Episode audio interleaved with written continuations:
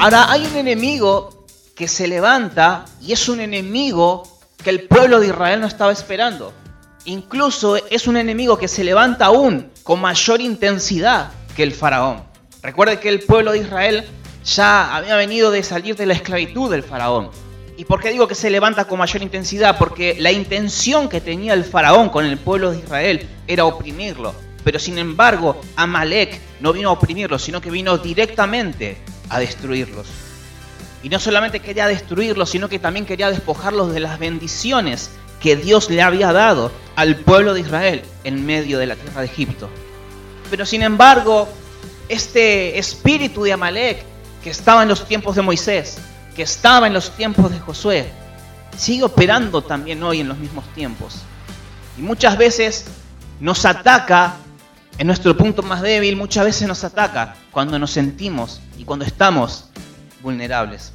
Ahora, la palabra de Dios nos dice que Amalek los atacó en Refidim. Y el significado de Refidim es lugar de descanso. Y es justamente en ese contexto en donde muchas veces el enemigo viene a oprimirnos, en donde el enemigo viene a atacarnos.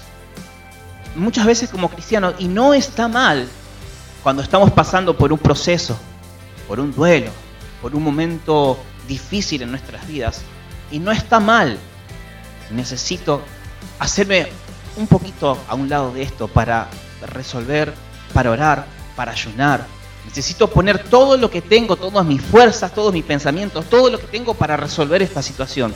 Y yo no creo que esté mal eso. Pero es justamente en ese proceso, en ese tiempo, es cuando el enemigo quiere oprimirnos. Y es verdad que muchos de nosotros, muchos de los que estamos en este lugar, hemos salido de Egipto, muchos hemos salido de, momentos difíciles en nuestra vida, de oscuridad, de muerte, de adicciones, etcétera, etcétera. Póngale el nombre o recordá de dónde Dios te sacó. Llegaste a Dios, tu vida fue transformada y seguís rumbo hacia la tierra prometida como lo estaba haciendo el pueblo de Israel. Pero déjame decirte que el enemigo siempre está al acecho y está esperando el momento justo para querer destruirte. Ahora la Biblia dice que Moisés llama a Josué y le dice que vaya a pelear contra Amalek. Es que es la realidad. Si algo tenemos que aprender es que batalla vamos a tener siempre.